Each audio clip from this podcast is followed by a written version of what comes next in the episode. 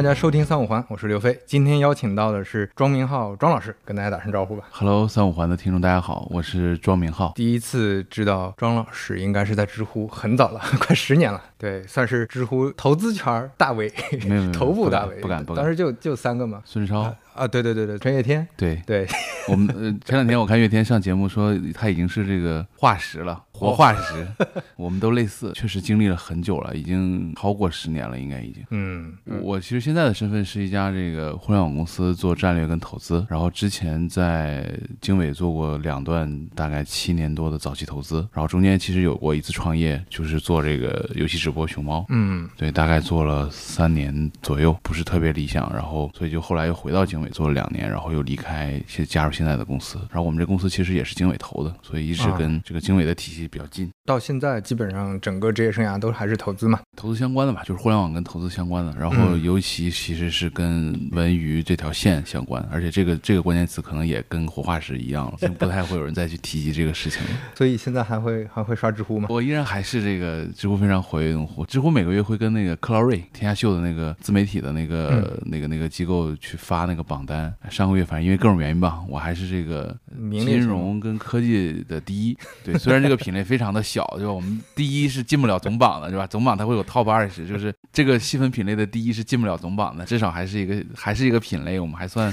在坚持。对。我看你好像播客是上过一些，但是其他的也也没在做，对吧？对，因为就是因为第一就是你你毕竟不是一个全职的内容人，嗯然后呃你你如果一一旦想从现在的状态往前迈一步，其实你要付出的这个，比如说时间的成本是很多的。无论是比如说有些人建议说自己要不要开一档节目，对吧？嗯播客类的节目，然后或者说专栏。或者是类似什么样的东西，或者包括公众号，对吧？这么多年我一直也没有开过公众号，我是觉得就是，反正至少到今天这个时间，我觉得现在状态对我个人而言是一个比较舒服跟安逸的状态。嗯但这么说可能又显得太过懒了一点，对吧？但反正这个状态我觉得 OK，对吧？就是那就可以。就是它不制造额外的成本嘛。对对对对对这个是你本身就享受，就就哪怕你不靠这个赚钱，或者说不靠这个有别的收益，那你觉得这个比较舒适嘛？对，因为相对来说，就是你像当年公众号的年代的时候，其实就有很多人说你干嘛不自己写？其实也写过，跟朋友一起写。但是公众号包括今天的大部分的内容传播媒体，其实是一个相对开放的生态，就是你不知道谁会看到，然后你甚至在写的时候会去顾虑跟担心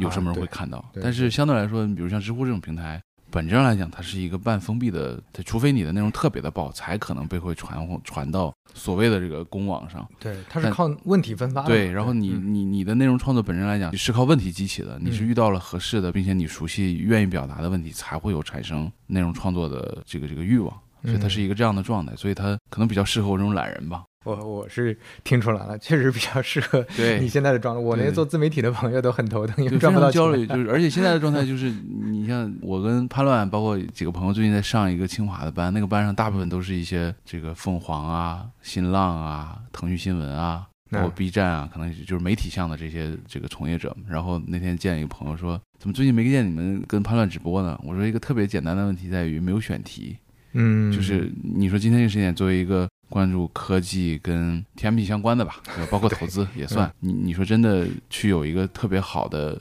选题去做一些探讨跟沟通，其实比较难了。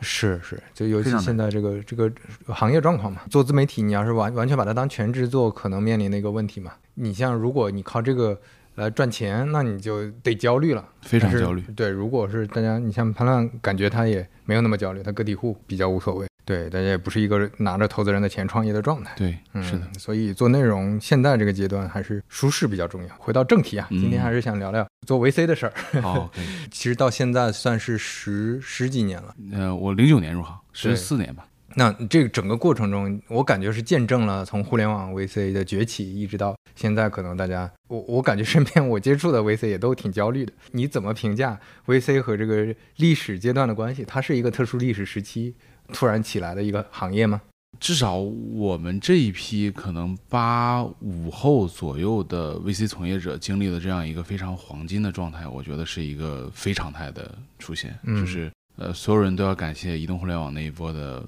绝对意义上的爆发，是让大家见证了这件事情这个上升的高度能有多高，然后呃所有人就跟坐了火箭一样，对吧？你只要坐在那个位置上，大概率都会被提得很高。过去这十几年，就这个大浪，本质上来讲是所有人没有办法回避的。嗯然后，那你说是不是时代的跟阶段的产物？可能也不至于那么悲观吧，因为本质上来讲，VC 可能在之前享受了它不应该享受的高度。呃 我的角度是这样，就是说，我们回头去看这个美国可能硅谷到今天可能也几十年的 V VC 行业的这个发展史，嗯啊，其实，在整个商业行业、商业社会的运转过程中，VC 真正能够起到的作用的周期、跟时间段、跟力量，其实是不大的。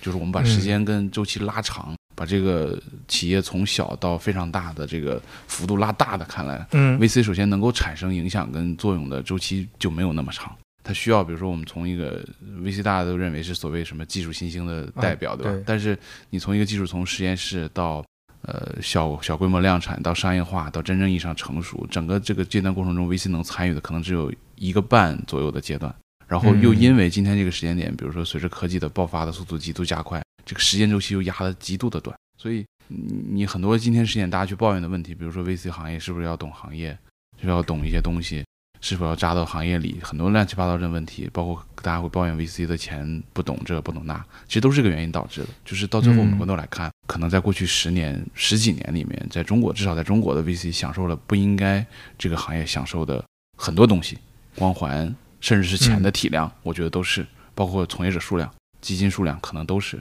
它就是要回归到一个本应该更理它应该有的状态里。对我是觉得，当然这个这个嗯嗯这个这这这段话特别的站着说话不腰疼，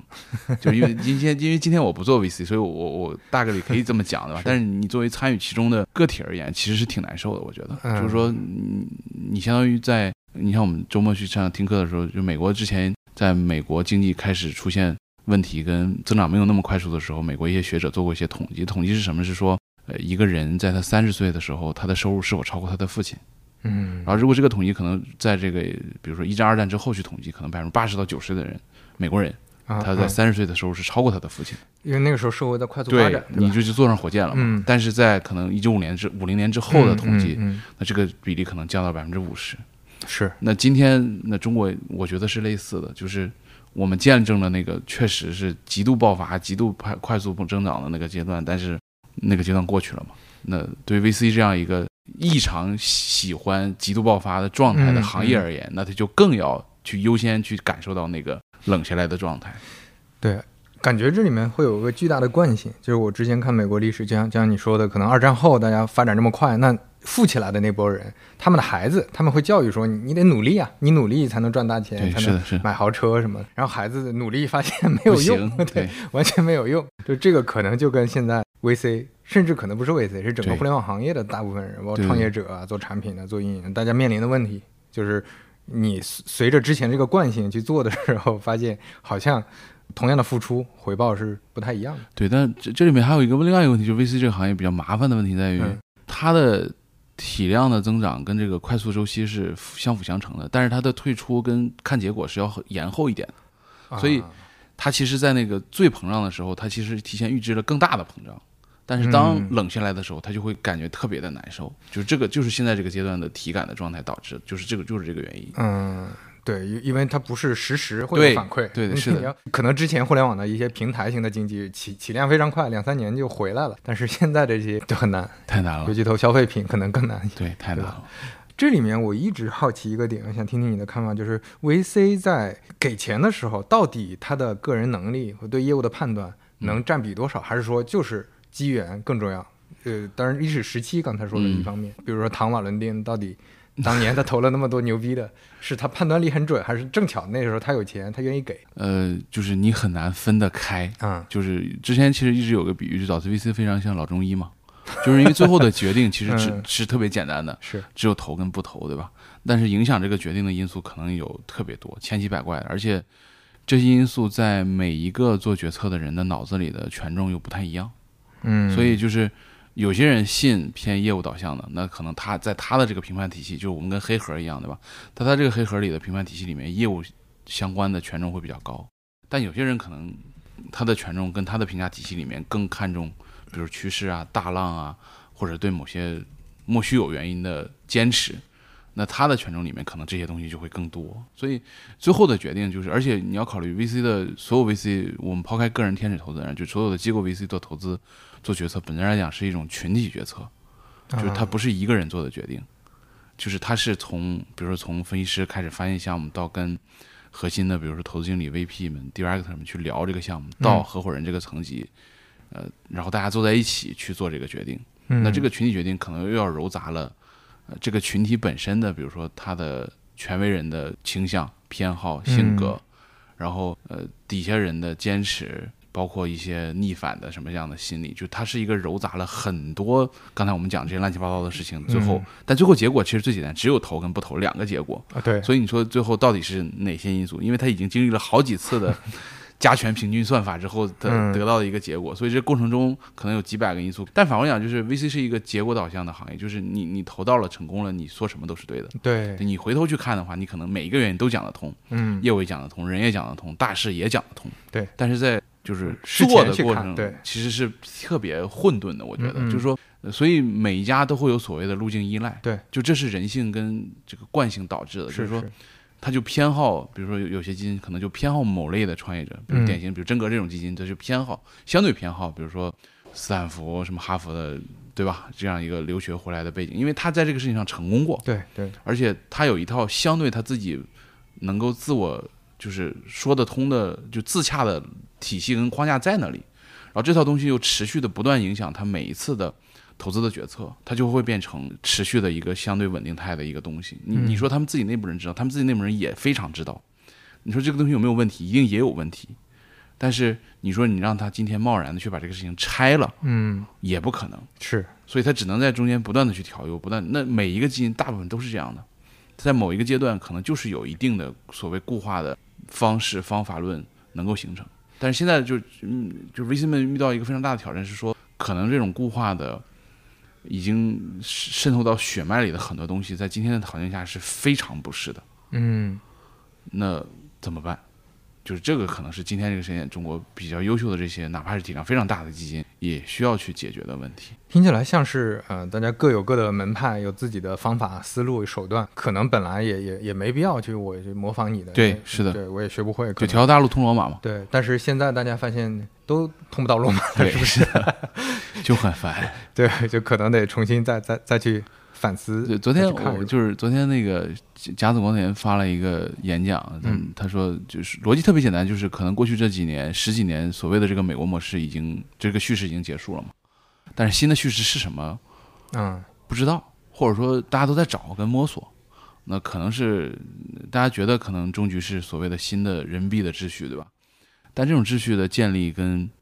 真正意义上形成所谓的范式跟方法论，嗯我觉得还有很长的时间。嗯而且这个范式跟方法论是否能够包纳那么多的不同的多样性，也是不知道的。嗯嗯，对，而且就像你说，可能是结果导向，那我们现在也也看不到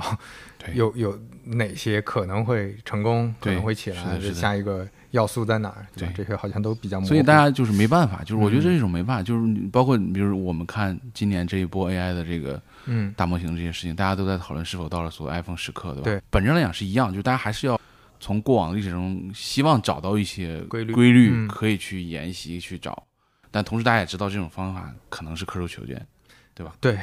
大概率是可说，但是你你没有更好对你没有别的，对主要没有别的方式所以你要么就是另外一种方式，就是说我也不找所谓什么的，我就赌，对吧？某种程度来说，我就 all in，我就相信这件事情一定会成，那我就不 care 执行的细节跟乱七八糟的事情，那我就都放。也有基金选择这样的策略，也有。那这种策略可能对于一些新的基金而言，它是对的，或者说是双引号是对的，在这个阶段可能是对的。但是对于那些已经成熟的有体量的基金而言，可能这种方式就它很难接受。所以我们从结果来看，这一波 AI 大模型跟带来热潮喧嚣非常的喧嚣，对，可是从实际的，比如说有多少项目拿到钱，嗯，然后持续的拿到钱，其实是没有那么热的。对对，我我的观感也是，我跟一些投资人聊，基本上也是，就特别想投，但是不愿意出手，很难 下手，因为你像我前两天跟曲凯聊，曲凯他除了做市场，还做 FA 嘛。对，他说，当投资人问他，就是这个所谓的这个项目有什么创新性跟有所谓的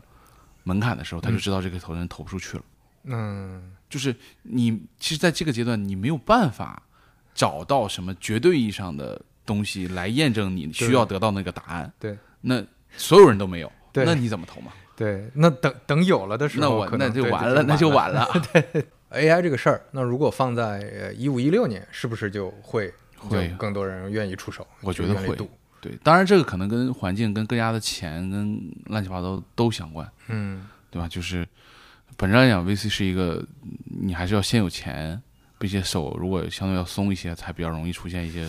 繁荣的状态嘛。可是现在大家都不松嘛，对，松一些这个，我觉得是是挺有意思。就是这里面有个悖论，是你当这个项目很明确了，那你就做 PE 更更合理嘛，对吧？你做 VC 又要等它有场景有对，就门槛壁是垒，包括今天大家讨嗯论人民币的整个的一级市场的体系出现各种各样的，也是这个原因嘛。就是人民币，你今天人民币大部分来自于国资跟这个就是政府引导基金，嗯那这种钱的属性本身就决定了它很难去承担，你都不要说长期的风险，短期的风险它就不太容易承担。那嗯这种力量传导到下面，那自然会影响你对项目的挑选跟评判，然后再考虑到周期，对吧？嗯可能原来美元基金常规五加二甚至七加二是非常常规的基金，嗯嗯人民币基金可能只有五，它都加不了二，嗯，对吧？那那怎么弄呢？对吧 确实是个很很很无解的问题。他需要找到新的，就是跟跟那个嗯谁讲的是一样，他需要找到新的范式，就是原来范式确实已经完全不同了，可是嗯新的范式跟新的路径跟这套正循环到底应该建立在什么样的基础上？就大家还在摸索，还在找嘛，嗯，所以现在这方面大家还是没有那么达成共识，是吧？很难达成共识。嗯，然后所以现在大家就去看，比如说，那既然这条路走不通，我们找别的路嘛。比如说嗯这一年可能产业投资变多了，对吧？大家找嗯 C 所谓 CVC 变多了，然后大家可能期待并购变多，嗯，就期待并购变多，但是中国的并购又很特殊，对吧？嗯可能跟中国的创始人大家的骨子里的性格又相关，嗯啊它跟美国的成熟并购环境又不太一样。然后可能大家现在所谓的 S 基金，就是就是我们叫二，就是一级半的基金，就是相当于我把你整个基金的额度接过来，帮你解决流动性的问题。嗯，可是这种事情也很难，你听起来就很难，是啊，就是就那那反正条条大路都不太容易，对。对，都在摸索，就说不定哪天哪哪条路走通了，可能有可能变成新的范式，有可能对吧？整个行业这个状况现在是一个，嗯，能感知到大家都比较，也可以说是难，可能说是焦虑。那这在这个境况下，呃，是不是有大量的流失的情况？就是比如从业者说做对从业者是不是不愿意做了，或者想办法转行了？因为我其实是比他们早一些走了嘛，嗯你可以这么讲，所以很多人会找到你聊这个事情嘛。嗯但是选择其实是有限的，投资这个行业就是本来想做久之后，他很难再去哈腰做一些非常 detail 跟执行跟细节的事情。嗯，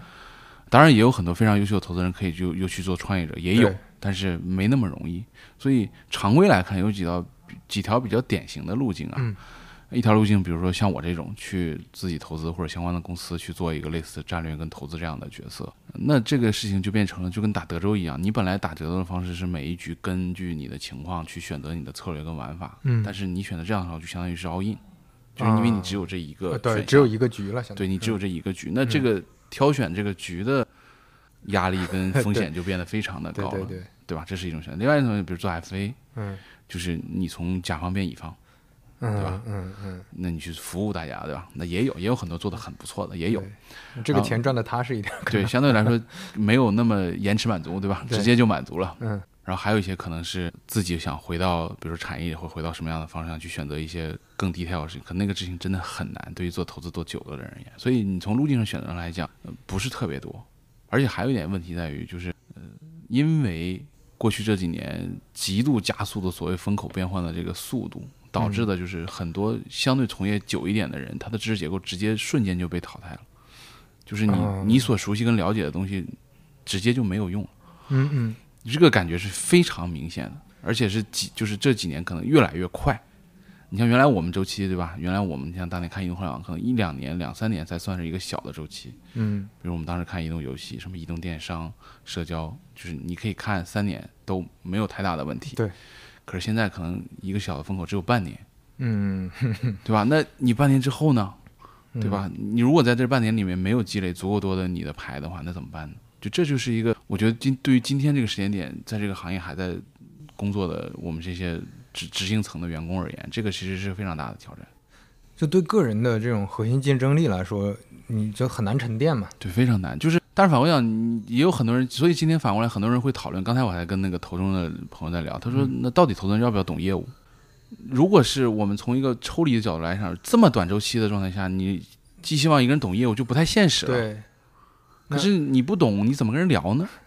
对吧？这中间的这个悖论跟这个是怎么怎么去扭转呢？对吧？对啊，你你像我我认识的一些 VC，可能去年在疯狂的研究 Web 三、然后嗯今年突然又去转 AI，对然后从头学，对还有在研究火箭技术的、芯对片的，都都是看这，就是越越看越难。他们说这根本没法就因为很多你像我们这种学，我们这背景都是学商科出来的，啊我们学工商管理、学市场营销、学企业管理、学财务、学金融，对吧？本质来讲，大家其实没有那么强的对某一个工科理论嗯的相对基础的搭建，甚至大学，你像我们这种管理学科，没有物理，没有化学，没有基础学科都没有，对嗯吧？本质上我们跟文科一样，啊我们数学只学到数三，对吧？考研只考数三。对吧？那这这你现在对吧？你看那些东西，真的是很难，很吃力，非常吃力。但你反过来说，因为我就是做 NLP 出身的嘛，就做机器学习，我身边那些呃专家，一些在还在高校或者在企业里做这种比较高层的，他他们看这些事情也很难预测，是。就是没有人知道大语言模型怎么怎么就这样了。对。对，如果他们做投资，可能这又是一个悖论，就是他会觉得这个不不成立啊，对所以我为啥要投啊？所以你看，之前有一波讨论是说，现在很多 VC 要招博士，嗯嗯，但博士本质上讲，他的就是博士做的工作，其实是在宽泛的研究领域里面找到一个非常窄的东西扎下去，才会走到博士，甚至再往后的阶段。那他扎下去那个地方，就代表他其他东西其实他也没有那么的啊是是熟，悉跟了解。对，而且你扎的深了，很很容易去追求确定性。对对吧？他就又跟 VC 投的这个，先先跟他说你要松一点儿，对吧？你这个你可能钻进去，你就发现嗯这个怎么想都不成立，那就因为我都你都是只能靠历史经验去判断嘛对，但是历史经验往往是很难预测的。是，所以就是这，我觉得这可能也是对今天这个时间点很多 V VC 的管理者们提出的新的诉求，就到底招什么样的人？嗯，理想状态是梯形嘛，就是横跟纵嘛，横就是商科，对吧？对，财务啊、战略啊、企业管理啊这些。那纵就是对于某一个或者某几个细分行业相对比较深的理解嘛。嗯可是这个，比如说横可能相对还好，容易解决，嗯，但这个纵现在就面临非常麻烦的问题，就是你扎多深，扎深了也不是，扎浅了也不是，然后你可能不能只就是不能只扎一个，嗯，还有融会贯通，哇，这这太难了，我觉得。就 感觉就像猪八戒的钉钉耙一样，对对对是好多纵对，是的，是的，可能才行。是的，是的，是的。嗯但确实也有，就我这个反过来讲，就 VC 还是一个结果导向行业，也我们也见到了一些不错的投资人是在好几个行业都投的很好的，是也有。那就是人家也，你说他可能也不是学这些的，对吧？但那是不是他抓到了一些可能更高维度的什么样的权重跟方法论，证明了也可以，那也 OK，对吧？嗯如果说他现在还是在在一个行业内的状态，他也不会说他真找着这个规律就分享出来嘛，对吧？对，或者说就是某种程度来说，可能上面人，比如合伙人甚至 GP 这个层，嗯可能更多要把握宽的事情，但是底下人可能更多要把握啊，纵向的事情，是就是搭配来做。嗯嗯，但是对于那对于反过来讲，对于这个底下人而言，我有形容词，就跟药渣一样嘛，就是你用完了，你的营养分被吸取完了，包括你这个嗯新闻行业结束了，你就扔掉了呀，就跟药渣一样。嗯嗯，听起来这个残酷的地方，感觉跟产品经理是挺像的。是的，我前段我我对我昨天听了那个你跟少南去上找汉阳聊天的那一期，对他就是历史阶段的一个，对你会的很多东西，其实就你不能说它没有用，它甚至在那个阶段非常有非常有用非常牛逼是的体验上的东西，但现在就就不需要了，那你就很残酷。非常残酷。对，所以嗯，就跟这个这个前两天我看一个人写的暗黑二，就是叠一包二，就是嗯就技能点点错了，就原来可能在普通难度的时候，你这个技能这套体系非常的 OK，但你到了噩梦，甚至到了地狱，你嗯完全你发现点错了就是点错了，没办法了。对，就是游戏里还能洗点儿，但是现实人生洗不了了。对，现在大家还有一种，现在转行表就去做自媒体嘛，做 I 个人 IP 嘛，但这个很难啊。这你你你说产品，你还能开课，说有大量的新人产品经理上课，VC 有大量的也有啊，VC 现在也也上课是吧？上课啊，创业、教大家创业、投资啊，这那的。哎，但这个我觉得，我我不是说这个没有用，或者说就就否认这个的价值，而是我总感觉这个端半衰期很很短，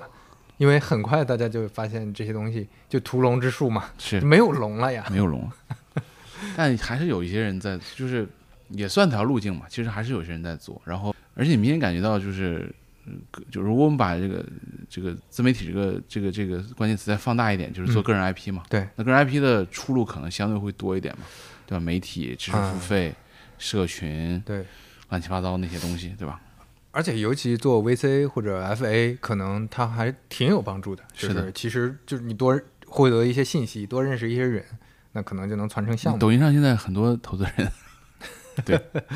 对，那那他们，你你认识的这些，他们主要是靠这个做做后后面做服务，还是说他就是都有啊。你像典型的像那个王岑，对吧？就嗯原来做消费投资，原来在红杉跟天图，嗯他现在就自己搞嘛，然后他既开课，然后也有线下总裁班，嗯然后也做类似咨询服务，然后也投资，嗯就是他个人 IP 嘛，就个人 IP 的全全方位变现嘛，你可以理解为。嗯，感觉大家都在都在找出路的感觉。但但是就这种机会也很难，就是更是、啊就更是一个一将功成万骨枯的呃，是状态。方法论就更难琢磨了，就算法到底为什么会推，吧？对对对，就回头来看，呃你你比如说，大家对对二级市场、对投资经理，那普遍可能看过数据、看过过去呃几十年经验的人都都发现这里面运气成分还是挺多的，或者说大部分人也很难投到平均值那个水平。那在 VC 行业会会是这种现象吗？也会啊，就是甚至更会的原因在于 VC 连数据都没有，啊就是你都没有办法去评判它到底收益怎么样，嗯因为 VC 的收益又不会告诉大家，只有 LP 会知道。对然后那就导致一个结果，我们都不要说外面人看里面，就里面人看里面人，就是同行之间的哦同行相亲为什么那么严重？嗯嗯原因就在于大家不觉得他多厉害，嗯而觉得他运气好，就是即便他可能在意识上已经持续的投到还一些还不错的公司，但是这个行业的，因为大家确实没有办法找到别的原因跟别的证明这件事情的结果的这个往前推导的这个因素，所以大家只能归结到运气。嗯或者是其他的什么因素上，那就就就同行相轻，包括这个行业很难交到朋友，也是这个原因。我感感觉跟产品经理差不多，但我觉得跟是不是跟行业的变迁有关系？像行业好的时候，是不是大家都还状态还可以，对，肯定的呀，就是就是愿意交流，愿意分享？就是我有个特别典型例子，比如说前几年看每年发红包的状态嘛，就是那种大的群，对吧？比如两三百人、三四百人的这种所谓的 TMT 投资群，对吧？然后你像过年的时候，我记得巅峰的时候应该是一四一五年大众创业、万众创新那几年，嗯对吧？那春节那群里就特别热闹，然后大家红包发的都挺慷慨的。是是，然后每个人你都会觉得他今年挺开心的？嗯比如说有公司上市了，对吧？或者是有基金到期分开了，乱七八糟各种事情。但你看这几年明显就就就就就是群里连聊天的人都很少了，我觉得。你从极客上看，其实前些年吧，就三四年前，也可能 VC 啊、产品啊，就这些人天天分享，对吧？大家在讨论，热火朝天的分享。哎，我跟你说这个经验，这个公司现在你分享这个就不是很招人待见了。没人看这些了，谁要看这些？你你会觉得接下来这方面是乐观的还是悲观的？就是单纯从你个人的视角，就会还是会有一个新的周期过来，还是说过去这二十年真的是可能百年一遇的？我觉得确实过去这二十年可能真的是非常大的一个一个一个波峰，嗯有可能。然后那这个波谷跟这个所谓就跟炒股这个底到底有多长，没有人知道。嗯，就是现在问题在于，可能确实也差不多到底了。对但问题就在于这个底会延续多久？就你说再跌再再差，嗯因为你其实这所有这些刚才我们讲的其实不仅仅是中国的问题，对，美国 VC 也一样啊，募资很难，大家退出很难，然后管基金管理模跌百分之三十，对吧？投资案跌百分之二，就都一样。哎，这个这个我我有点好奇，就是硅谷那边还是出现大量的新的公司对嘛？但是是但是其实整体的状态其实也面临很多的问题，啊因为你你你美元，你现在美元五个点的利息，你怎么可能让那么多钱流到这个行业？就不可，啊就是天生的，你大环境就不资允许。金也少了。对啊嗯然后嗯所以就是这个叙事的结构跟状态，就所有人都一样，嗯，对？吧？然后那现在面临问题就变成这个底要多久嘛？那确实呃越往下，大家会觉得越往上的赔率会越高嘛，就跟这个炒 A 股一样，大家会觉得又报又到三千点，那大概率应该还好，对吧？不至于怎么样，就逻辑是一样，但是就大家只是想或这么认为，但其实大家现在很难找到什么依据跟什么样的理由说服自己说就是有依靠。就大家现在所有这些东西是建立在之前的经验跟一厢情愿，啊嗯嗯但是没有什么动力跟什么东西推着让这个事情变成往上，嗯，而且肉眼可见的是这个东西会持续蛮长时间，就是人心经历这样的折磨，的忍耐极限是有极限的。嗯嗯那万一如果真的没有忍到等到那个变好了，那怎么办呢？他那天我看加道光年画了张图，就是美元范式对吧？一个周期走完了，然后那边是期待中的人民币范式，但中间有个 gap，这 gap 不知道多久，就比较麻烦嘛。嗯就没法预测时间，对不是两年、五年还是二十年？不知道。对呀、就反过来说，是不是现在 LP 大家也没有那么积极了？对，就是首先就是也分美国跟中国嘛，嗯就分美元跟人民币嘛。对，美元美元的 LP 就是首先之前的几十年的常见的美元 LP 是美国的什么政府基金、嗯养老基金、大学的投捐赠基金，嗯可是这些钱现在因为地缘政治乱七八糟的事情，就啊基本上没有办法嗯投到中国了。然后，所以现在很多美元的钱去中东找钱，嗯就是找非美国的美元，中东对吧？然后之前新加坡也会去找，但是体量，然后建立信任的关系的难度，很多事情乱七八糟，包括文化，很多事情它需要重新。你原来是不需要建立的，就是你已经合作那么多年。本来可能就是就跟你比如典型像张磊、嗯高岭张磊，人家是哈佛毕业回来，他本来就在哈佛基金会工作，就是嗯这个信任关系不需要是去建立，人天生就有。那今天你跟沙特一王子，你又不认识，对吧？那重新再来，那很多对吧？他的这个习性，对吧？他喜欢什么，不喜欢什么，你都不知道，对吧？所有这些你要重新来，那必然会受到影响。那人民币这边可能有也经历几年变化，反正从现在结果来看，人民币大部分绝大部分的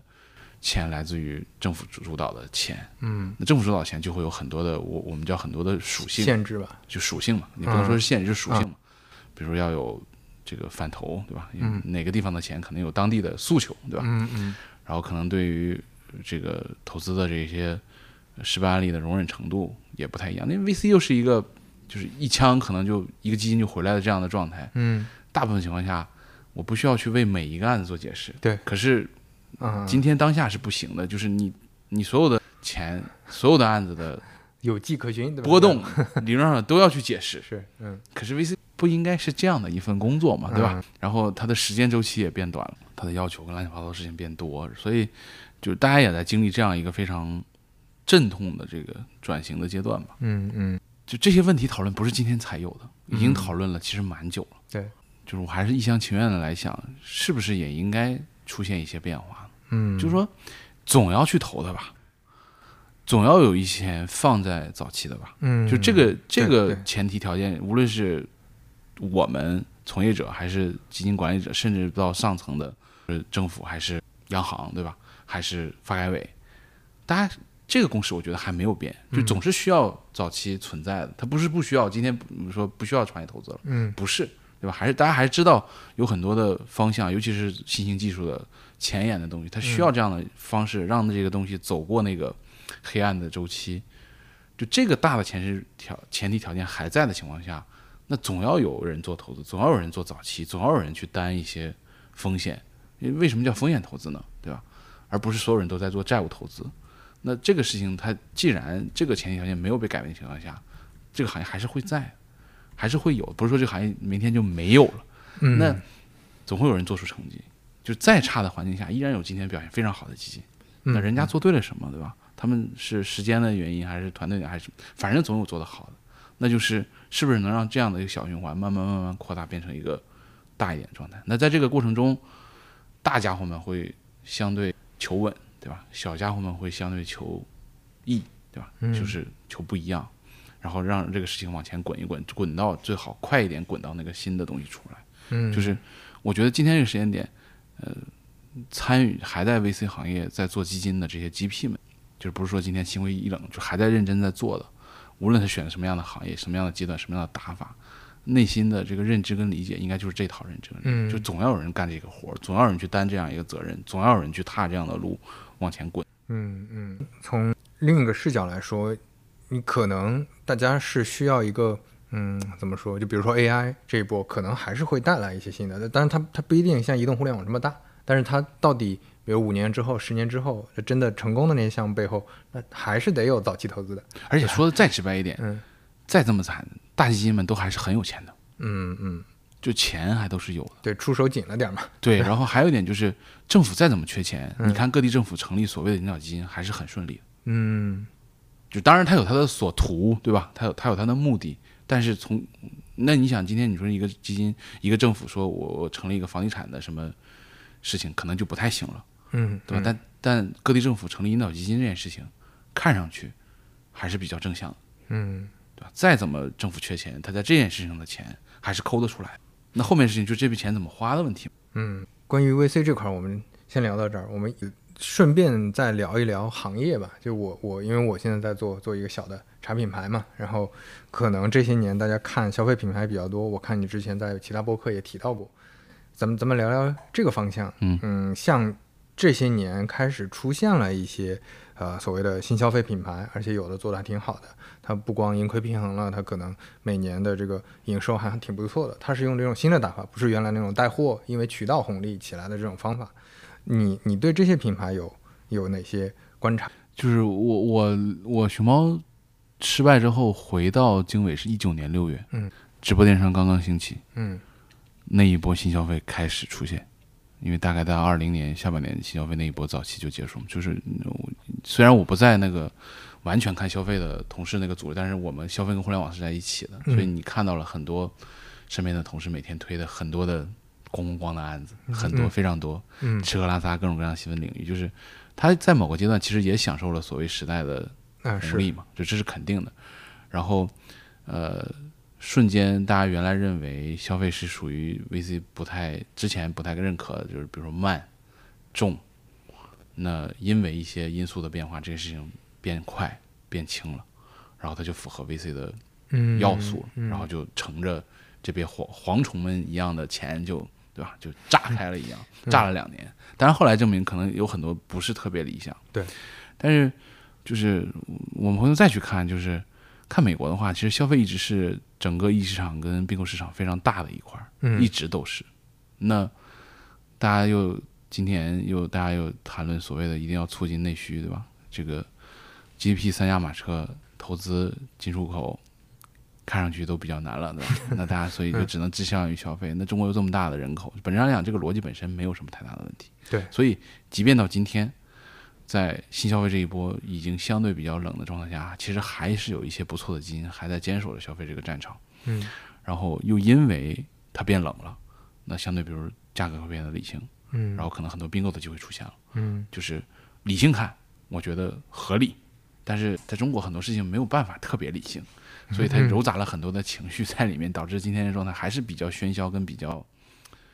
杂乱的。是但是确实，你你你拉，如果真的是拉长周期来看，可能中国虽然刺刺激内需比较难，但是我们如果五十年之后回头去看，可能中国的很多的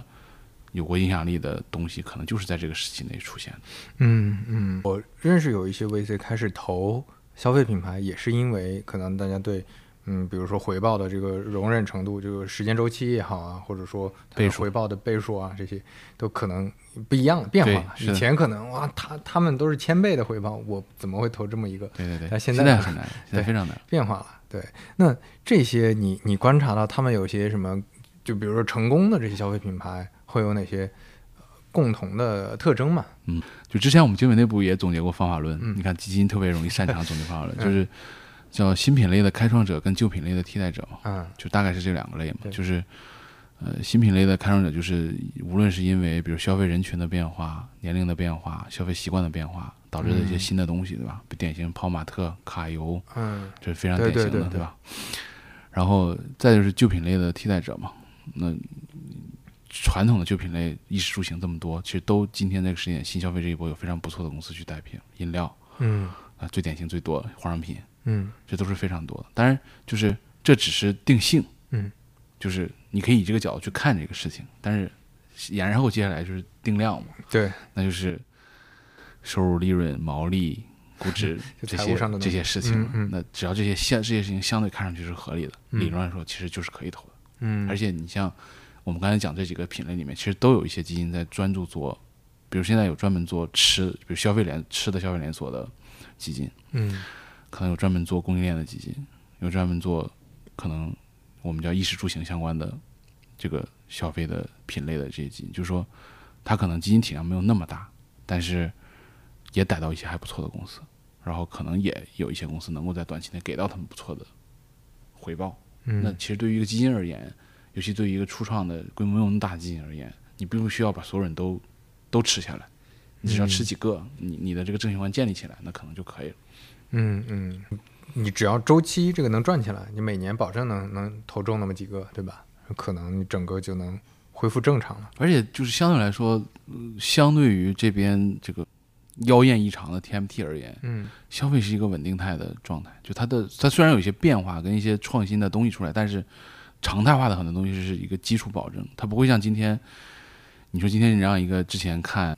Web 三转 AI 可能还好，你让今天去看半导体跟芯片 确实比较难，但你让一个看吃的再去看化妆品，大概率不会太难。嗯，有道理。对所以还是个大品类。对，它是个大的品类，它这个大的品类时间周期足够长，嗯然后体量也足够的大，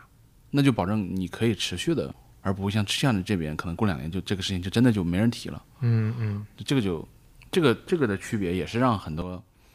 就当然这个说法是一种相对比较正面跟理性的说法。嗯那你像这些呃这些，其实这些在做这些垂直领域的基金的 GP 们去融钱的时候，去找 LP 聊的时候，也是这么讲的。嗯但至于 LP 信不信，跟他愿不愿意放一些钱在这样一个故事上，那就是 LP 的选择了。嗯，就是你不能去强求所有人都信跟愿意放钱。是是不是感觉我我听下来啊，我会感觉呃 VC 的团队也开始慢慢细分，或者说对 LP 来说，他也能识别出来啊，我我我更喜欢这个行业，或者我看好这个行业，我就，找这样的就就就是团队投。它它有很多的划分的标准，行业是一种划分方式，嗯对吧？常规一种划分方式叫黑马跟白马嘛，嗯就白马就是大基金嘛，嗯，就是已经非常体量大，已经经过很多年。嗯黑马就是新的基金嘛，小一点的嘛，可能专精特新一点啊。嗯然后这个角度来讲，对于 LP 而言，它也是一个配置的角度，就跟我们基金配置，基金配置，你去买股票，买标普，买基金还是买债券还是买啊什么，还啊是放一些钱放放到一级市场，对吧？嗯是一样的逻辑。嗯就是确实从统计概念上来讲，黑马的成绩一定好于白马。对，因为他第一期干，他他对吧？他天生就有动力要干好。嗯但是，嗯，你又不可能把很多钱放在黑马上，嗯，就跟你不可能把很多钱放在一级市场是一样的。嗯就你总要在中间找到一个度跟权衡。嗯，刚才我们说到呃消费品可能是个大品类，那之前 TMT 是一个大品类，还有哪些？就是医疗对，就这这几个医疗是个大品类，但但医疗，就是我我我的理解是，可能呃 TMT 肯定很很成功前些年，然后消费品也有一些成功的案例，医疗这块有已经挺成功的案例了。也有，但是现在医疗也面对一些问题，就是周期性的问题。嗯嗯，比如之前很多当年创新药很火，对，但创新药在港股跟 A 股一些公司的上市之后表现不是特别理想。嗯。那那一波就，然后再加上现在医疗反腐，就这个事情其实是影响了一些，是影响到一市场了已经。其实，是是是，但医疗就是因为医疗医疗太大了，太大了，而且是个绝对刚需的，对，是绝对。然后在美国、在中国都是，对，然后那就它会，它也是一个持续状态的存在的。因为你很简单，你看绝大部分的头部的基金的团队配置，嗯嗯，基本上就是这几块儿，，对，就是要么就是 TMT 医疗这两个 team 应该一般都是有的。嗯，但是现在 TMT 已经基本没有了。就不会有这个方向了，是吧？再往下说，其实就很分散了，是不是？比如说所谓硬科技嘛，技嘛那就是太多了，什么嗯机器人、火箭航天、新能源相关制造，什么智能制造，对吧？对对对然后这个半导体就是特别对，纷纷杂庞类的。它就不像，是不是？我我我理解是不是可能嗯三四年之前就从一一三一四到一七一八，基本上 VC 都有 TMT，或者基本上都在看，对不，管什么样。而且就是你要知道，就是硅谷也好，中国的 VC 行业的钱可能从八几年、九几年 IT 进中国来算，前二十年左右。这这这个是这个话题，其实我之前也聊过，就是我我大学是学那个技术经济学的，我们这个学科最早是研究苏联那套建工厂的逻辑的，就是 NPV 啊、什么净现值啊这些。嗯然后，但是那套经济是计划经济嘛，对，然后市场经济来之后，这个学科需要找出路，这个学科其实就找到了风险投资。然后我嗯研究生有门课叫风险投资学，那门课我的结课标题其实就是，呃，中国的风险投资史就是中国的互联网发展史，嗯就是在硅谷可能还不太一样，因为它有半导体、有芯片、有软件，但在中国基本上是完全贴在一起的，就是中国的互联网发展史就是呃中国的风险投资发展史。嗯嗯至少在前，可能在二零一零年之前都是这样，那就是其实就是那一波优秀的公司成就了那样一个行业，在那个特殊历史时期，然后所有人大家都在。嗯，哎，那 VC 这个概念真正在中国有有那个一个大家开始关注，或者说真正算是成熟，是在什么时候呢？就一零年左右嘛。差不多吧，就是因为你想嘛，九几年是第一批像 IDG 这种进来，但是他那个时候还是以，就它不是一个纯正上的 VC，真正意义上，比如说像当时的红杉、启明。啊，经纬那几家美元 VC 成立中国事业部是零零三年还是零几年的事情，就是零一零年到零零年之间。然后这些公司开始持续赚钱，有明星公司上市，然后引发各种各样的讨论跟宣。嗯嗯是创业那一波，就是当年王丽芬老师搞那个嗯，那个赢在中国，对对对那个时候嗯才是第一波被关注到。就那时候熊小哥跟马云上那个节目嘛，包括对史玉柱，对吧？对对那个时候才开始，就创业这件事情被认知成一个比较高，然后背后的风险投资开始被大家所关注理解。但是直到可能一一二年、一三年，就是有一波中概股公司上市，并且嗯有比较大的轰动效应的时候，这个事情才被提到了另一个高度。而且应该就是一三年左右开始拿钱非常容易，就创业拿钱这个事儿。然后一四年就就大众创业、万众创新了嘛，对对，其实实际上 BAT 早期他们想融钱还挺不容易的，没那么容易。对，然后后面后面拿投资当然容易了，但是呃，真正全靠几乎全靠 VC 起来的那一波，可能还是后面的呃 TMD 就移动互联网那一波嘛对，移动互联网，对对对对，然后各种各样的从大到小的，基本上都是从 VC 里几百万开开始起步的那种。你像我我们这批人，就是身边比较相熟的，大概都是零九一零年、一一年左右入行，嗯然后赶上移动互联网爆发的元年，然后加入到一家不错的基金，从分析师、投资经理开始干，嗯，然后干可能三五年、五六年有不错的项目出现，然后开始升职，就大概的成长路径都是这样。对，感感觉跟互联网人也几乎一样，就是是你看大规模开始有计算机专业的，以前是软件行业，开始进入互联网，对然后进入移动互联网这些公司，基本上也是一一年、一二年左右。嗯，我们刚才也聊到呃呃创业者这一波嘛，那你从你的视角看，你接触的目前的这些创业者，就包括你现在也算在一个创业公在创业圈子里吧，就包括之前你在熊猫 TV 那个时候也也接触了很多创业者，那这这些年的观感是什么样的？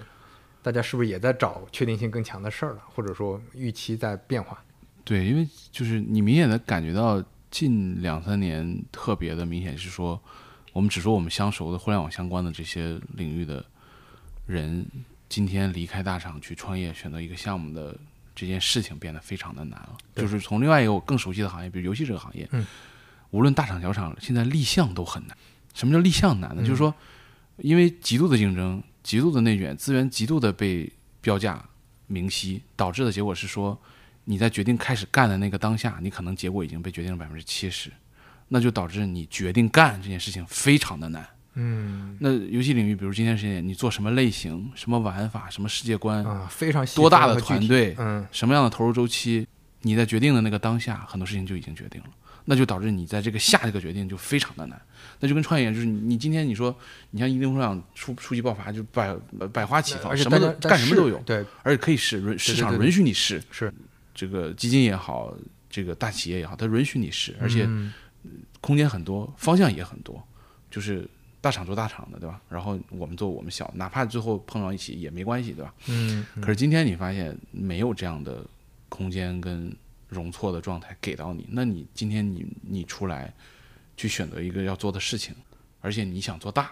啊，当然结造成结果就是很多人今天出来创业不是说想做大了，就我想做一点自己的事情，也挺好，就跟少男一样，我觉得没有什么不好。那这个心态的变化也是这几年出现的。然后你如果今天还是想干一票大的，就这个心态的话，那确实太难了。就是 AI 这一波可能算给了大家一个非常小的窗口，对无论是时间还是钱还是什么，就是非常窄的窗口，但还是有很多人跳下来了。对对，那就是就是我我之前我在极客有讲，我是无论是呃大厂或者说经历过互联网、移动互联网大战的这些人，优秀的潜在创业，还是这些在移动互联网、互联网赚到大钱的基金们，就内心当中那一个那个干一票大的这个心愿是永远不死的。嗯，但是现在确实给这个干一票大的的机会太少了。我就是大量的事情被证伪了，大量的事情被验证了，被具体化了，就你需要有更多理性的考虑了。你像当年一四年，我们就在上海创业做 O to O 的，那个时候 O to 什么都有啊，就不像现在，你你现在想做个 O to O，那可能大家得分析这个事儿美团能不能做，对吧？美团怎么搞你？然后你自己你的成本怎么样啊？你这个事儿逻辑怎么样啊？做多大就大量的成熟的经验能去跟你这个对对比的。当时没有，是想做啥的都行。那现在就是变成另外一种情况。我比如我们看现在更比我们更年轻一波，比如说零零的，就是九零末的那批年轻人，可能他们现在也不想说一定要做一个改变世界的生意，他们可能只是想做点小事情，然后无论是基于自己兴趣还是什么，反正他也做的还可以，也挺好，也很开心，嗯，没准也能怎么样的，对，他们也会去选择去做的。对，这反过来说，现在因因为我看很多过去可能美国这样的品牌会多，就是创始人刚开始就是一个兴趣爱好，就是小的生意，他能赚起来，慢慢的，哎，碰上一个时代机遇，但是这个时代机遇还得有，那他就可能突然做大了。那这这样反而可能是，呃，在我们前面说的那种环境，就因为中间的过渡期，你真的不知道这个。就你看今天这个时间点，抖音上那些千万粉丝以上的。博主们，我觉得是非常典型。就是我有个身边的朋友的例子是这样，就她原来是我们学校体育一个主播，嗯，是播户外的一个女生，嗯，然后是山东淄博人，然后在我们平台当时也不算特别，就收入啊流水也不是特别好，但是性格很好，嗯，然后后来我们倒闭了嘛，然后他就转型去抖音上拍视频，然后就因为一个意外的原因。他是他养了一条狗，然后那条狗有一个冬天把他拉倒了，然后他就这个视频一下就火了。然后呢，他又有一个特兴趣爱好是写毛笔字，然后他又把这个兴趣爱好结合在车的这个浪上了。然后他就当时就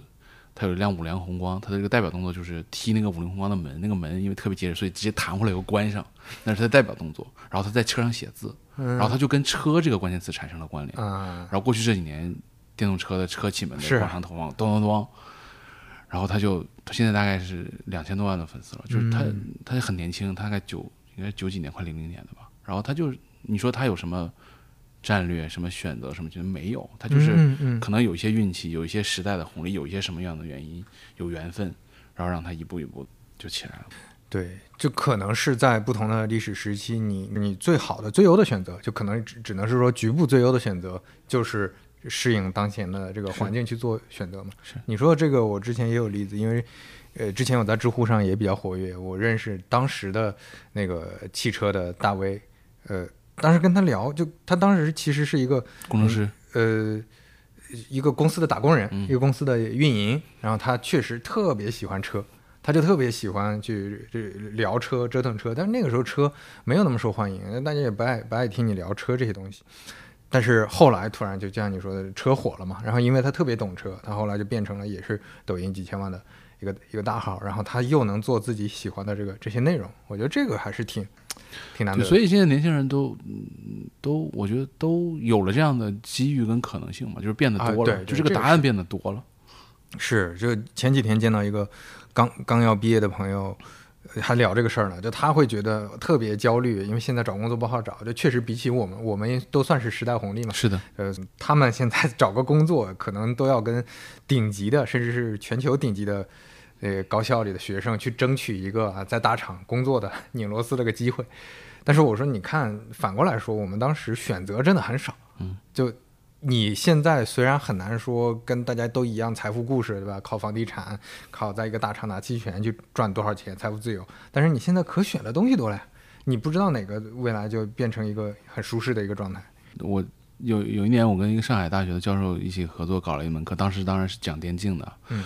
然后，但是反正当时我频繁的给那些学生们的建议就是说，你还是要找到一个自己的，无论兴趣爱好还是什么，就跟别人不一样的点，然后。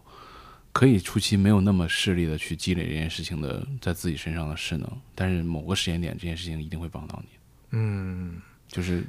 就是因为今天太多的可能，就是说再直白一点，你说今天如果你有一个十万粉丝的，无论是什么平台的号，你根本不需要担心找工作的事情。嗯嗯嗯，对对对，对于大学生而言，这件事情并不那么难。对，就是就闹玩宝典前些年很火嘛。就这两年很火嘛，然后就这里面提到的杠杆，其实不管是做内容还是写代码，对，还是说就就就，呃，怎么说？你通过互联网能去传播的，通过现在这个时代能去，呃，用加杠杆做起来的事情，比以前确实容易多了。是的，你以前你就就会特别会写东西，你可能得通过杂志，你可能通过报纸，那这个成本太高了，这门槛。我就觉得还是一个属于你有一一技之能，还是能。对，有机会的是的，是的，对吧？刚才聊到那个呃游戏、电竞、娱乐这块儿，我们可以聊一聊这个，就是现在是是不是在游戏行业也面临同样的境况，就是嗯，你做一个中不溜秋的公司可能有点难，要么你就做个小工作室，要么就做大的，是不是这样的状态？就是极度卷嘛，嗯就极度卷导致的就是确实就就就往两个极端走了嘛。嗯就大厂现在特别难的在于，就是说刚才我讲立项特别难，嗯，然后一旦立下项就是重投入，就是而且正规军一样。对我，而且我听说可能你得赌好几年，对吧？因为你要开发好几年，要砸好几个亿，可能才过程中你又不能有 纠结，犹豫？犹豫一犹豫就就砍了，是一犹豫就砍了，那那你前期的投入很多的就就没了。沉没成本。然后小厂呢，现在就面临另外一个问题，就是说，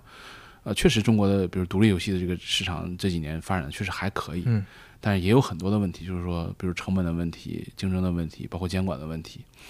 那对于很多有理想的、有想法的游戏人而言，确实今天大家还是愿意去试一下所谓的这个独立游戏的这个，就跟少男他们做的这些事情是类似的嘛，就是嗯我想做一个自己的东西，这个东西完全属于我，嗯有我的表达，然后现在也有一些路径跟可能的商业化方式，让你不至于亏，对，甚至能挣到一些。然后，如果你做的还再上一个台阶，可能就会有更多的可能性，对吧？也有，就是游戏这个板块，就现在的状态，就是说这个行业很有意思。这个行业去年是有史以来统计，就中国第一次行业规模出现下降，嗯，去年是第一年，然后跌了百分之十，就它是整个游戏行业，整个游戏行业包括单机、网游，就是所有嗯手游所有绑到一起，然后是嗯有史统计以来第一次，就是 那就是行业你就知道到了一个非常大的拐点，然后然后今年整个的，因为在中国做游戏有非常特殊的这个国情叫版号嘛，然后啊，对，就跟书这个写书要有那个版号是一样的，嗯，然后这个版号控制的这个量，然后今年其实是相对比较稳定，就每年每个月八十几个就稳定态，但你会发现这个市场已经通过这种方式没有办法把那个事情拉回来。嗯然后还有一点就是竞争的急剧的加剧的这个导致，再加上很现实的问题在于，头部大厂都太有钱了，就是嗯导致的就是它就通吃。呃举个简单的例子，比如说，呃，可能在二零零九一零年有一波，当时腾讯、字节、B 站、快手，大家疯狂的投游戏公司，然后大家当时立了很多的项，嗯，然后今天开始做好了，对吧？可能有些幸运、幸运儿们拿到了版号，嗯，然后你发现市场上没有空间让你发，就跟电影的档期一样，嗯你要避开很多人，然后你啊发现你避开所有人，你就没有位置了。就你不避开，你你连宣发的资源都拿不到，嗯，就是已经进入到这个程度。就是说，你比如说像那个米哈游今年推了一个新的游戏叫《星铁》，嗯，它可以把整个过去可能两到三个月所有你能见到的资源位，各种渠道什么的全都线上线下嗯铺满，嗯，就所有的 UP 主可能都在讨论，对吧？要这种，所有的所有抖音的投放、线下电梯，所有，你怎么搞？嗯你有十二次元的品类，你游戏做的非常好，评价非常高，测试数据非常好，留存非常好，没办法，嗯你就要避开。然后，那整个的这个一个品类，虽然它把天花板可能踏拉高了一些，但是你发现竞争的急剧加剧导致就是你现在哪怕东西，你想我们，刚才我们从立项开始就很难，嗯。然后长周期内你要做的过程中不能有犹豫，要坚持做完，要测试，要等版号，你所有这些事情都幸运的完成了，你发现哇，你站在山面前，你发现 哇，一个更复杂、更更难的东西出现在你面前了，就特别的，就是而且这个事情不是，就连腾讯也面临这样的问题，嗯。就强如腾讯跟字节也依然面临这样的问题，那。哇，这个这个这个竞争的极度的高度拉的就太过的极端，因为确实我们回头去想，还是因为游戏太挣钱了，因为它跟它离用户太近，呃，收钱的方式太直接，嗯。就直接就拉满，那怎么办啊？就是很简单，从我们来讲，我们原来是一个做游戏相关的生意，我们不是直接做游戏的公司，我们也有游戏业务，但我们游戏业务是发行业务，我们不自己做，我们帮别人发，嗯我们直接去年把业务就砍掉了。嗯，就对于我们这个体量、跟这个规模、跟这个经验的公司而言，没法卷了。就没法弄了。就你这个游戏，这个战场已经，就你没法打了，已经，嗯，所以那就只能变成就特别小的，或者说特别大。你对，就你你你你要么就依赖口碑传播，对吧？你有自己的小圈子，可能有一些人玩，而且这种，当然这几年有一些这种独立游戏可能突然爆火，这每每一年可能有几款，但是这运气成分也挺大的感觉，就是突然口碑炸了，所有人都在讨论，而且是自自发的在讨论这个感觉非常可遇不可求，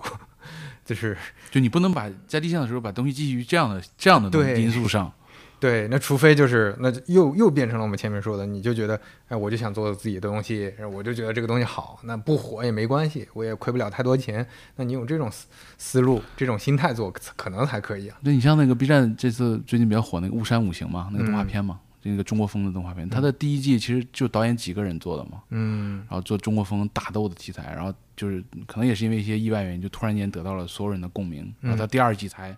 有更多的人。啊但是即便是这样，他第二季又做了三年，也才做了六集还是几集，然后团队也不过才从可能十几个人拖到三十个人，嗯，就是做内容还是一个挺苦的事情，我觉得。现在你在各个平台上做，也都面临类似的问题，对，就是就是好的内容。或者说卷的内容，大家都卷的太太太可怕了，已经。而且这个事儿是越离钱近的，就会越卷。越是的，对，你你看短剧也是嘛，现在嗯嗯，你就像播客，现在可能没那么卷，就是因为单纯不赚钱，嘛，对对，所以大家都做的比较佛系。但是，你真的要我，我觉得这个，如果大家发现哦，这里面价值挺大的，有有有人赚到很多钱了，那立马就卷起来了内容，那肯定的，是个想的不会你看，你看 YouTube 上的那些，因为美国的播客是带那个 啊，对对对视频的嘛，它有视频化的，对，嗯它的多样性，对吧？它的制作这个精良的程度是的是差异还是挺大的。所以就是我觉得回到个体，就是我们刚才讲的很多问题，其实都是宏观的问题，嗯就是个体还是要选择找到自己的相对舒适的空间吧。就是你，对就是你不能所有事情都赖大环境嘛，对吧？按嗯本山老师说的，然嗯，然后你找到一个适合自己的环境跟舒适的状态，那就也没什么问题，对吧？就是很多人会说，就是说嗯你为什么只写知乎？我觉得还是回到那个问题，就是你知乎这个状态跟这个半封闭的状态，你会觉得很舒服嘛？嗯然后你也觉得 OK，你也没必要说一定要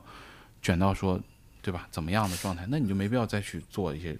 你不喜欢的事情嘛。对，就我我基本上跟别人聊聊播客，他们很大大量的呃不做内容的朋友，一般反馈都是你怎么不做抖音，对吧？怎么不做视频或者或者怎么样的？啊，基本上我跟你的回回复是差不多的，就是你这个事儿又没有说到你做那个就能立马怎么样？对怎么样，然后那你就还是待在自己的舒适区比较重要，你才能把这个事儿给做下去嘛就是。你能得到不断的正向循环，其实就已经很不容易了。啊，对对对，你我我觉得身边那些在，就是你你只看到一个领域和一个行业一个平台特别好，但不代表那个东西是你的。你说哇，那他们那个粉丝千万，他们能收多少钱？那你能不能做成那个，这是另外一回事儿。是的，对你你把自己强掰到那个状态下，那也嗯没什么必要。所以你看，就是又升华了，就是我们前面聊 VC。我本来准备的问题是有一个问题是，呃，现在年轻人还要不要选择 VC？但是反过来说，其实应该是你看你自己对。对喜不喜欢，你就特别喜欢做这个事儿。我觉得 VC 还是一份，就是从底子来讲，VC 是一份非常好的工作。嗯就是这份工作，就是说，呃，它让你持思考赚钱。对它让你持续的站在前面，对啊啊，就无论主动还是被动。嗯而且还有一点很现实的问题在于，其实绝大部分的工作是你在做输出，你不断的是在做输出，无论是你的个人的体力，还是能力，还是经验，还是什么，都是做输出。呃，往往是大部分时间在消耗。对啊，但是 VC 是这份工作逼着你是要先做输入，再做输出的。嗯就你哪怕你是个懒人，你不喜欢输入，他也逼着你一定要做输入，要不然你没法干活儿。嗯就是你你只有就跟记者很像嘛，就是你只有知道一些东西才能有产出，要不然你就没法干活了。所以这份工作天又因为它是结果导向，呃，就是它没有那么多的乱七八糟的事情。虽然今天可能变多了，但是底子里就是这是一份结果导向，然后工作本身逼着你输入输出，然后这个工作又相对站在所谓的时代的前沿的状态。虽然有些累，因为它本身来讲是金融行业的这个最底层的苦力，因为它是靠人力来来驱动，它不是靠算法跟计算机来搞定。那嗯但是从工作角度来讲，这份工作本身，我觉得是一份非常好的工作。嗯，抛开 VC 来说，就说现在的这种大环境，可能对于呃年轻人来说，大家比较焦虑。对于一个应届的毕业生，你会有哪些建议呢？除了刚才说的，就是乔布斯当年讲过这个 “stay hungry, stay foolish” 嘛，嗯就那个故事里面就是讲他当年辍学，然后在他的那个辍学，但他没有离开学校，嗯他在他们那个理德学院学那些什么设计啊，然后嗯学那很多东西，然后他后来在做他的那个 Mac 的第一版都用上了都用啊就这个逻辑是一直以来影响了我这么多年的，就是嗯你在做很多事情的时候，可以不需要那么的势利，对，就短期的功利不要对，去不要那么短期的功利。虽然这个现实的环境跟喧嚣的状态逼着大家不断的特别短行，但是你在做一些你觉得有积累跟有帮助的事情上，可以没有那么势利，嗯就是这些积累跟东西一定会在某个时间给你帮助跟给你益处的。就是嗯这句话看上去也并不复杂，但是它需要持续的，你让就跟立项一样，嗯过程中你不能有犹豫，嗯你一旦有犹豫，你之前的所有努力跟所有的积累可能就没有了。但你只有相对坚持状态下，才可能去熬到那个给你不错结果的状态。当然，也有很多很幸运的人，可能坚持一点点时间，他也得到了不错的反馈。那你就继续坚持这样一个正反馈的过程，可能就会比较对，我觉得正正反馈这个还是特别重要的一个标准，就是你过去过往的经验、人生经历里有哪些事情上你得到过正反馈，往往证明你呃就可能喜欢这个事儿，或者说你特别擅长和你你既然已经拿这个事儿得到过认可，那大概率你接下来坚持嘛。对去做这个事儿是更 ROI 更高的一个对于个人来说。但是我我现在就感觉很多朋友，其实我我感觉我五六年前我刚毕业那几年也是这种思路，就是你你做题一样，考试一样，你去嗯算嘛，这个行业到底好不好，这个职位到底好，你都是在算的这种东西。但实际上还是不如去 做好自我认知，对吧？看看你自己的这个状态会更好。对，而且就是我上周刚从那个日本回来，然后是我是大概五年之前去过一次日本，然后我们这次带小孩子又去了，然后又还是去的那几个我们是之前去过的城市，然后你嗯发现基本上是没有什么变化的。对，然后你你看过的，就是景色、站点，很多东西其实是没有变化的。然后很多年纪比较大的工作人员，就各种各样的工作，是是。然后你这种东西跟中国是不太一样，但是可能中国也要经历类似的状态，那你就需要用一个相对长期态且稳定态的事情去看待一些东西跟对自己的处理跟认知。所以我觉得这个就是我们依然是站着说话不腰疼啊，嗯但是嗯。还是有需要有很多人告诉一些比较交流人要相对平一点。对，因为过去社会发展特别快，它就会产生一种焦虑，就是哦，你看他靠了这十年做房地产赚钱了，他这十年靠去互联网大厂赚钱了，靠投资赚钱了，或者怎么样，那我也要这样。但是如果说没有这种大环境，或者说这种大环境的确定性很差的时候，那是不是就就要去，就就像你说，现在其实很多人也在看日本了嘛？那如果就为什么日本很多店里？那寿司之神这种，为什么他做一辈子是这种事情？可能有有也有被动的因素和社会的原因。那你就要反过来想，如果你接下来做的这个事儿是你一辈子要做的事儿，你会不愿意做？那有些朋友他可能就就想着赚一波快钱，坚持三年。但是如果说三年没赚到，你是不是再去三年赚另一个钱？最后你花了很长时间，发现做的都是不开心的事儿，那我就就没必要嘛。是环境是这样。是的，那最后你有没有什么最近看的比较有意思的内容推荐？我最近还确实听播客听的比较多，嗯，什么类型都听，因为因为原来相对来说我只听什么咱们熟的这些对吧？商业类是吧？商业、科技、金融，对吧？这些现在听的会比较泛一点。然后，呃我最近听脱口秀听的比较多。然后我建议大家就是，如果心情真的不太好，可以去找脱口秀作为一个出口。就是嗯虽然这个行业可能在中国也很新，但它经历这几年发展，它还是有一些变化的。就是跟美国也不太一样，跟中国传统的那些喜剧娱乐也不太一样。然后你可以在中间找到一些，在生活这么苦闷的状态下找到一些出口。非常简单的快乐。对，不管是听还是说，对，都可以，对对对，甚至可以去说。对，嗯因为就是因为我们在上海、杭州，包括北京这些地方，其实是有非常多的线下的这种演出跟表达的。对，就是开放。麦嘛，对，对你其实是可以去试一试的。嗯，日本有什么推荐的我们这次第一次去了神户，啊？我觉得这个城市很好，因为它城市很小南方。城市，对，然后因为之前你想去什么东京、什么大阪，它都很大，嗯对啊，就跟上海、跟北京很像。但神户那个城市很小，就是你走路基本上大部分你所要找的地啊方，都能找得到。路去就行，嗯然后，呃，城市也很慢，嗯然后人也很 nice，然后你想买的、吃的、玩的，基本都有。嗯，然后我觉得神户是一个不错的地方，我们可能下次还是会去的。但是可能东京、大阪，我们可能这种地方就就去过两次，就不太会再想。OK，啊，最后一个问题就是单纯嗯个人特别好奇的问题，因为你之前做过电竞，就是为什么 DOTA 二中国这么拉垮？这个问题有有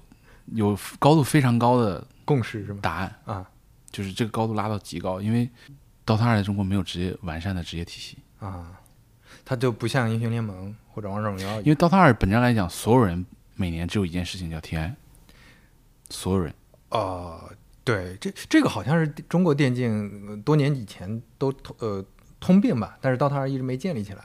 这可能跟威社的管理方式可能也相关。就威社并不那么看重真正意义上的职业电竞，他更看重我们叫社区，就是玩家的氛围这套东西。他是基于这件事情才建立了 TI 跟电竞的这个东西，但是他又不会让，就他对这件事情又没有那么势力跟商业化的强想法。啊，所以导致的很多问题就出现了。呃，当然对于威社而言，他觉得 OK，因为对吧？每年玩家参与也很高，嗯，话题也 OK，就是热点炒起来对也无问题。但是他不会把这件事情的高度像拳头那样提到那样一个高度。嗯，就是如果日常有这些联赛，他可能能培养出来一些长期的至少。是个稳定态的、持续态的，嗯虽然可能也有很多这样那样的问题，嗯但至少它这个基跟底是保得住的。嗯它不会面临一些比如青黄不接跟受到小周期波动的比较大的影响。嗯比如这批队员老了，那他就没了。那这件事情在中国的历史的诸个电竞项目上都经历过了嘛？就是你你可能只能指望一个黑马出来，天才像是 Wins 这种，对，就，天，突然出现，然后那那后来可能也因为没有这种，就你没有体系保证嘛，对，他就你只能指望天才。嗯那但当然天才可能持续会有，但是它就不稳定嘛。嗯我嗯们看那边就是，呃，职业联赛的体系虽然可能有很多很幼稚，嗯，很多很教条化的东西，但是它至少保证了体系的稳定的底。嗯那你这件事情的概率就比那个要高嘛？嗯高成什么样我们不知道，但至少它要高，并且它长期来看那个宽度要宽嘛。对，是是不是国内的呃电竞行业里面能够有比较完善生态的就不多，就是那么几个。然后这个行业里的大部分俱乐部都能，嗯、有有工资发，对吧？有钱赚，是不是就而且不乱搞，个啊？就是这里面没有什么呃贪腐或者就是就是那那你因为你像之前 DOTA 的体系，包括之前在这个英雄联盟没有建立电竞体系之前，你像那俱乐部的队员，可能今天五人在打比赛，第二天五人全没了，对吧？就被一个有钱老板直接拉走，啊，对对对吧？对就是太常见了。以以及说俱乐部对他们也不好，对也不想他们也不在乱乱七八糟这种关系，就是很多这种，就是就跟我们看那个北美的职业体育是一样的嘛，啊，就是四大职业体联盟，就是这什么叫职业嘛？嗯那它就是要有规章制度、有有规则、有有体系、有联盟、有商业化的运转，有很多这种东西的。嗯，就包括国内可能也没有一个成熟的呃机转入和退出这个机制，对吧？就是可能可能就是我觉得就是还是要感谢腾讯爸爸吧，这么多年就是愿意 分跟并且愿意建立这样一套规则体系，然后让这个事情相对稳定态的有这些东西。当然中间也有很多人个体也曾经想过建立这样的东西，嗯，我的前老板也想过，对吧？但是毕竟这件事情的整个行业是建立在游戏厂商的游戏的基础上，他是有最终解释权，所以他来做是最合理的。嗯。但是如果他不做，那我们看到刀塔也好，星争霸也好，嗯，炉石也好，对，后面这几个也也没有那种职业化的，就是有是有，但是它的体系就会相对看上去没有那么的，就是做这些项目的从业者会很羡慕做另外一个项目的从业者，嗯嗯嗯，这是一个非常直观的。就虽然他知道他也改变不了了，但是他就很羡慕那边。那那边当然也会觉得自己也有很多问题跟乱七八糟的事情，但至少底是比较高的。嗯，延伸问一个问题，就是现在的这些嗯游戏，因为呃可能包括全球的这些投游戏的资本就在运作，有这些大公司在操作，可能投入的比较多的确实还是网游居多，手游居多。那对于单机游戏，现在大家都很很多人都相对比较悲观，就感觉好像只有任天堂还在认真做这些游戏，还有一些老牌团队吧。那这个事儿你怎么看？就最近这几天最火的游戏行业的那个话题是《黑神话：悟空》嘛？啊对啊他们嗯今年的这个试玩会又上来了嘛？然后知乎上有个问题是这样问的，嗯他说如果《黑神话：悟空》的销量不错，嗯会不会让这些做网游厂商重新重视起来单机市场？嗯呃我觉得就这个问题的答案绝对不会是极端的答案，嗯，就他不会说会还是不会，他是这样的，就是说，呃，其实从全球的游戏市场规模来看，主机市场依然是非常大的。是。然后呢，呃，中国是特色，手游最大，对，这这是只有中国的特色。嗯。所以从全球市场来看，呃，还是有很多非常好优秀的游戏厂商在做主机游戏，但是主机游戏面临一个问题，这个问题是什么呢？嗯。主机游戏的售价，游戏的售价六十美金，嗯。这个事情是二战之后就确定的。嗯 那二战的时候的成本结构跟生产的这些要素的东西的条件，跟今天是完全不可同日而语的。嗯，所以这个商业模式本身遇到了挑战。是，就大家回头去看二零那个赛博朋克二零七二零七七为什么会那么多 bug 就上线，原因就在于，即便你这个游戏做到顶，你的收入规模不足以支撑你的生产了。嗯这个其实是单机游戏现在这个市场，在全球全球范围内看到面临一个巨大的问题。所以为什么嗯就单机跟网游其实在互相渗透，也是这个原因。就是我们要从那边学习，或者是获取收入的方式，然后这边要从这边学习做高质量游戏的生产流程跟生产管线的这套东西。嗯，就是它其实是在一个融合的过程。那当然，未来可能就就跟原神一样，就是当然这个比未必会会得到很多人吐槽，就是说嗯全平台覆盖嗯可能会变成主流趋势。然后有些平台承担的角色就是原来传统单机承担的角色，嗯有些平台承担的是网游的角色，有些平台承担的是休闲的角色，就是未来可能就是通的。但确实就是说，今天你作为一个立项来说，你在立项当下还是要选择一个作为主要的。所以你看《黑神话：悟空》大概率还是卖 license，就是卖比如一九八还是二九八，然后卖份数、卖拷贝的，然后嗯卖后来的 DLC 的，它还是用传统单机的方式来去做的。但你说未来会不会有网游版的？那一定会的，因为本来那个团队就是做网游的，嗯，对吧？会不会手游也应该也会的，对吧？那那但那就是后面的事情，就是他们的理想跟坚持还是在做那个东西为起。然后还有另外一个问题就是说，大家天天提三 A，就三 A 其实是一个非常没有标准的标准，对，没有人知道什么是三，没有。那三 A 也好，单机也好，独立游戏也好，几个关键词可能又错综复杂的有关联，嗯有不同，包括中国玩家对游戏品质的追求这件事情，嗯其实嗯也在不断的提升，在那可能现在在量变，那某个时间点如果达到，嗯就大家其实是期待《黑神话：悟空》能够是变成质变的那个爆点，然后让，所以才会有那个问题。他那个问题虽然看上去是一个对这个行业没理解没有那么深入，但是他内心的那个逻辑其实是非常简单且朴素的。嗯就是能不能，就所有人都知道，中国年轻一代游戏玩家对游戏品质的提升是非常强的。那套原来的传奇砍人的方式 已经不太奏效了，对吧？但是这个力量的角逐是需要一个什么东西，无论是游戏还是一个什么时间点，还是什么数字，嗯嗯让它扭过来的，由量变变成质变的。那大家其实期待黑神话悟空能够承担这样一个角色。嗯，所以听下来，你感觉还是相对理性乐观的，对就是它是它是会发生的，因为是因为，大家对游戏品质还是会有要求，当然你不能光靠类似页游那种东西去。那个已经已经被证明不行了。对，就是可能未来会有一些新的形式，能让有可能是就是这单机游戏的这些呃许可变贵了，也有可能是其他的情，它能用更好的方式去让大家愿意接受，应该大概率确实会往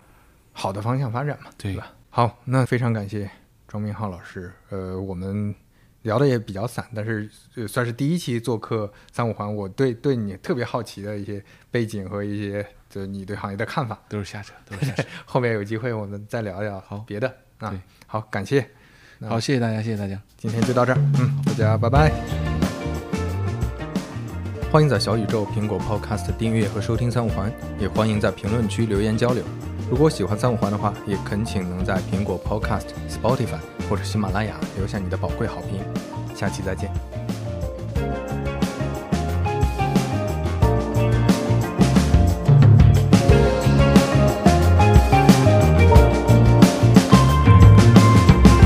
你就这样转过去，在下一刻背对着这里，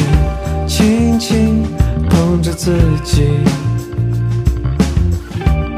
轻轻碰着自己。